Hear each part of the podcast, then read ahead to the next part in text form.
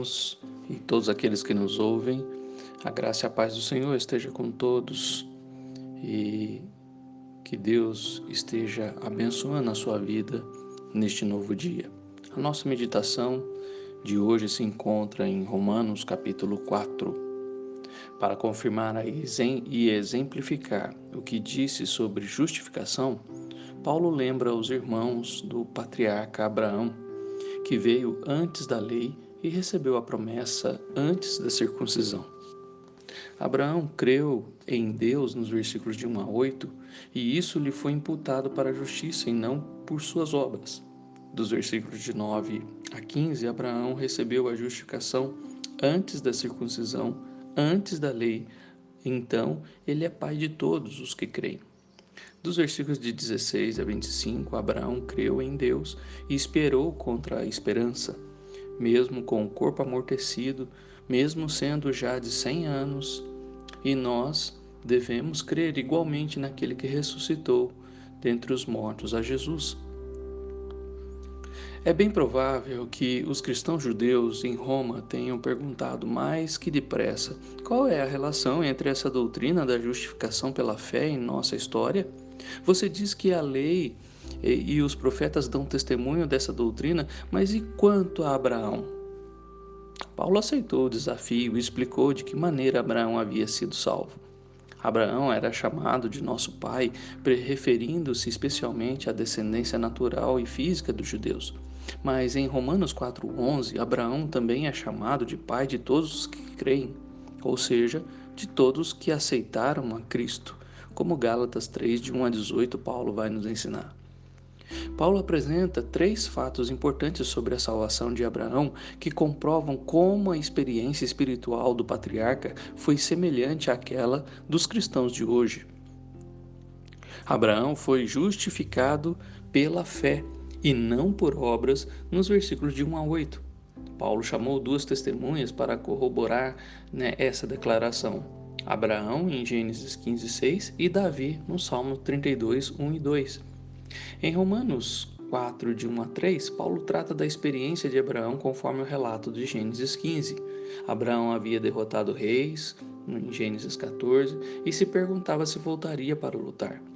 Deus lhe apareceu em uma, em uma visão e disse: Não temas, Abraão, eu sou teu escudo, teu galardão será sobremodo grande, em Gênesis 15, 1. No entanto, o maior desejo de Abraão era ter um herdeiro. Deus havia lhe prometido um filho, mas até então não havia cumprido essa promessa. Foi nessa ocasião que Deus lhe disse para olhar para as estrelas e prometeu: será assim a tua posteridade, a tua descendência. E Abraão creu na promessa de Deus. O termo hebraico traduzido como crer significa dizer amém. Amém. Sua fé lhe foi imputada para a justiça. O termo imputar em Romanos 4:3 é uma palavra grega que significa colocar na conta de alguém, depositar, e é um termo bancário.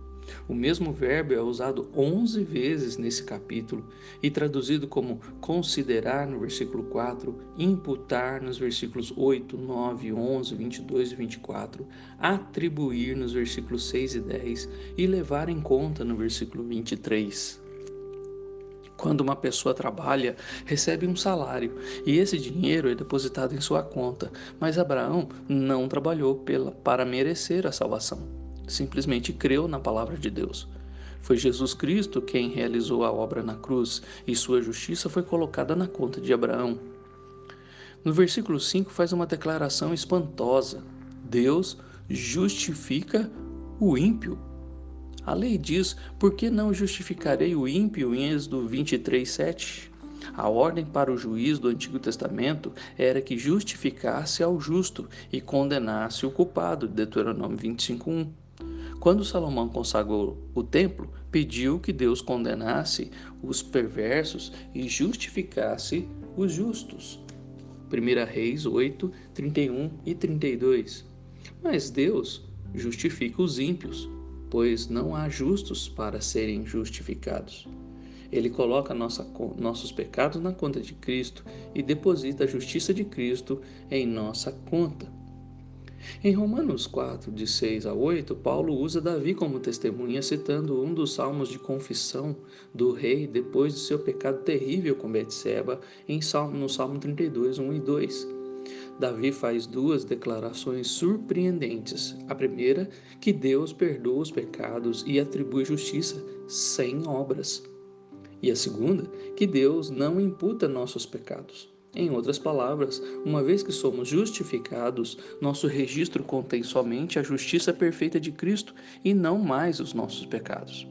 Sem dúvida, os cristãos pecam, e esses pecados precisam ser perdoados a fim de que tenhamos comunhão com Deus. Em 1 João 1, de 5 a 7, vemos isso. Mas esses pecados não são usados para nos condenar. Deus mantém um registro de nossas obras para que nos recompense quando Jesus vier, mas não mantém um registro de nossos pecados. Abraão foi justificado pela graça de Deus e não pela lei. Versículos de 9 a 17. Como vimos, os judeus vangloriavam-se de sua circuncisão e da lei a fim de, de um judeu ser justificado diante de Deus, deveria ser circuncidado e obedecer à lei. Em Romanos 2, de 12 a 29, Paulo já havia deixado claro a necessidade de uma obediência interior à lei, de uma circuncisão do coração. A mera observância exterior jamais salvará o pecador perdido. No entanto, Abraão foi declarado justo quando ainda era incircunciso. Do ponto de vista dos judeus, nessa ocasião Abraão ainda era um gentil. O patriarca estava com 99 anos de idade quando foi circuncidado, em Gênesis 17, 23 a 27, ou seja, mais de 14 anos depois dos acontecimentos relatados em Gênesis 15. A conclusão é óbvia: a circuncisão não tem qualquer relação com a justificação. Qual era então a finalidade da circuncisão? Era um sinal e um selo como Romanos 4:11 vai nos mostrar. Como sinal, era evidência de que o indivíduo pertencia a Deus e cria em suas promessas. Como selo, lembrava que Deus havia dado sua palavra e a cumpriria. Os cristãos são selados pelo Espírito Santo, Efésios 1, 13 e 14. Também passaram por uma circuncisão espiritual do coração, como Colossenses 2, de 10 a 12 nos mostra não apenas uma pequena cirurgia física, mas sim a remoção da antiga natureza pela morte e ressurreição de Cristo. A circuncisão não foi um acréscimo à salvação de Abraão, apenas uma forma de testemunhá-la. Mas Abraão também foi justificado antes de a lei ser dada ao povo de Israel, e é esse fato que Paulo discute nos versículos de 13 a 17. A palavra-chave nessa passagem é promessa. Abraão foi justificado por crer na promessa de Deus, não por obedecer à lei de Deus, pois Deus ainda não havia dado a lei por meio de Moisés. A promessa a Abraão foi dada inteiramente pela graça. Abraão não a merecia, nem se esforçou por obtê-la. O mesmo acontece hoje, pois Deus justifica os ímpios por crerem em sua promessa, não por obedecerem à sua lei. A lei não foi dada para salvar as pessoas, mas para mostrar que precisam ser salvas. Romanos 4:15. O fato de Abraão ter sido justificado pela graça, não pela lei, conforme, comprova que a salvação é para todos os homens. Abraão é o pai de todos os que creem, sejam eles judeus ou gentios. Versículo 16 e Gálatas 3, 7 e 29. Em vez de os judeus se queixarem que Abraão não havia sido salvo pela lei, deveriam se regozijar de que a salvação de Deus encontra-se disponível a todos os homens e que Abraão tem uma família espiritual, todos os que creem verdadeiramente, bem como uma família física, a nação de Israel. Paulo considerou esse fato um cumprimento de Gênesis 17:5, porque todo porque por pai de numerosas nações te constituí. E por último, Abraão foi justificado pelo poder da ressurreição, não por esforço humano, nos versículos de 18 a 25.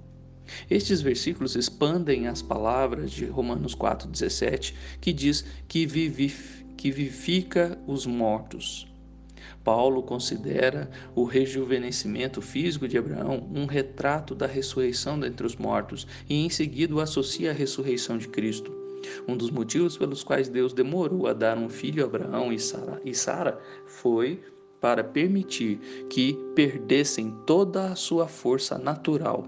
Era impensável um homem de 99 anos gerar um filho no ventre de uma esposa de 89. Do ponto de vista reprodutivo, tanto Abraão quanto Sara estavam mortos. No entanto, Abraão não viveu de acordo com as aparências, mas sim pela fé. Deus promete e cumpre. Tudo o que precisamos fazer é crer. A fé inicial de Abraão, relatada em Gênesis 15, não se enfraqueceu ao longo dos anos subsequentes. Em Gênesis 17 e 18, Abraão, pela fé, se fortaleceu. Foi essa fé que lhe deu forças para gerar um filho em sua velhice. A aplicação para a salvação é clara. Antes de liberar seu poder salvador, Deus deve esperar até que o pecador esteja morto e não seja capaz de fazer coisa alguma por si mesmo. O pecador não pode ser salvo pela graça, enquanto acreditar que é forte o suficiente para fazer aquilo que agrada a Deus. Foi quando Abraão reconheceu que estava morto que o poder de Deus operou em seu corpo. É quando o pecador reconhece estar espiritualmente morto e incapacitado que Deus pode salvá-lo. Por causa da ressurreição de Jesus Cristo, o Evangelho é o poder de Deus para a salvação de todo aquele que crê, como já vimos em Romanos 1,16. Romanos 4, 24 e 10, 9 e 10 são paralelos. Jesus Cristo foi entregue para morrer por nossas transgressões e ressurreto para a nossa justificação, versículo 25. Isso significa que a ressurreição de Cristo comprova que Deus aceitou o sacrifício do seu Filho e que agora os pecadores podem ser justificados sem que Deus quebre sua própria lei nem contrarie sua própria natureza. A chave, evidentemente, é a nós que cremos, no versículo 24. Está, encontramos mais de 60 referências à fé ou à incredulidade no, na Epístola de Romanos. O poder salvador de Deus é experimentado por aqueles que creem em Cristo. Versículo 16 do capítulo 1. Sua justiça é concedida aos que creem. Capítulo 3, versículo 22. Somos justificados pela fé. Romanos 5:1. O objetivo da nossa fé é Jesus Cristo, que morreu por nós e ressuscitou. Todos esses fatos tornam a fé de Abraão ainda mais maravilhosa. Ele não tinha uma Bíblia para ler, apenas a simples promessa de Deus. Estava quase sozinho em sua fé, cercado de pagãos e incrédulos. Não poderia olhar para trás e ver uma longa história de fé. Na verdade, ajudava a escrever essa história. No entanto, Abraão creu em Deus. Hoje em dia, as pessoas têm a Bíblia completa para ler e estudar têm a comunhão da igreja e podem inspirar-se em séculos de fé registrados na história da igreja e nas escrituras, e ainda assim se recusam a crer. Ah, meu irmão, que triste quando encontramos pessoas que ainda precisam de experiências, precisam de comprovações, quando na verdade já temos uma história, já temos uma Bíblia. Não estamos escrevendo a história da fé. Já temos como Abraão, exemplos para nos mostrar que é possível viver pela fé e não se esforçar para ser salvo. Mas Deus nos salva sem obras, Deus nos salva sem lei, Deus nos salva sem, mesmo que ah, sem esforço humano, Deus nos salva pela graça.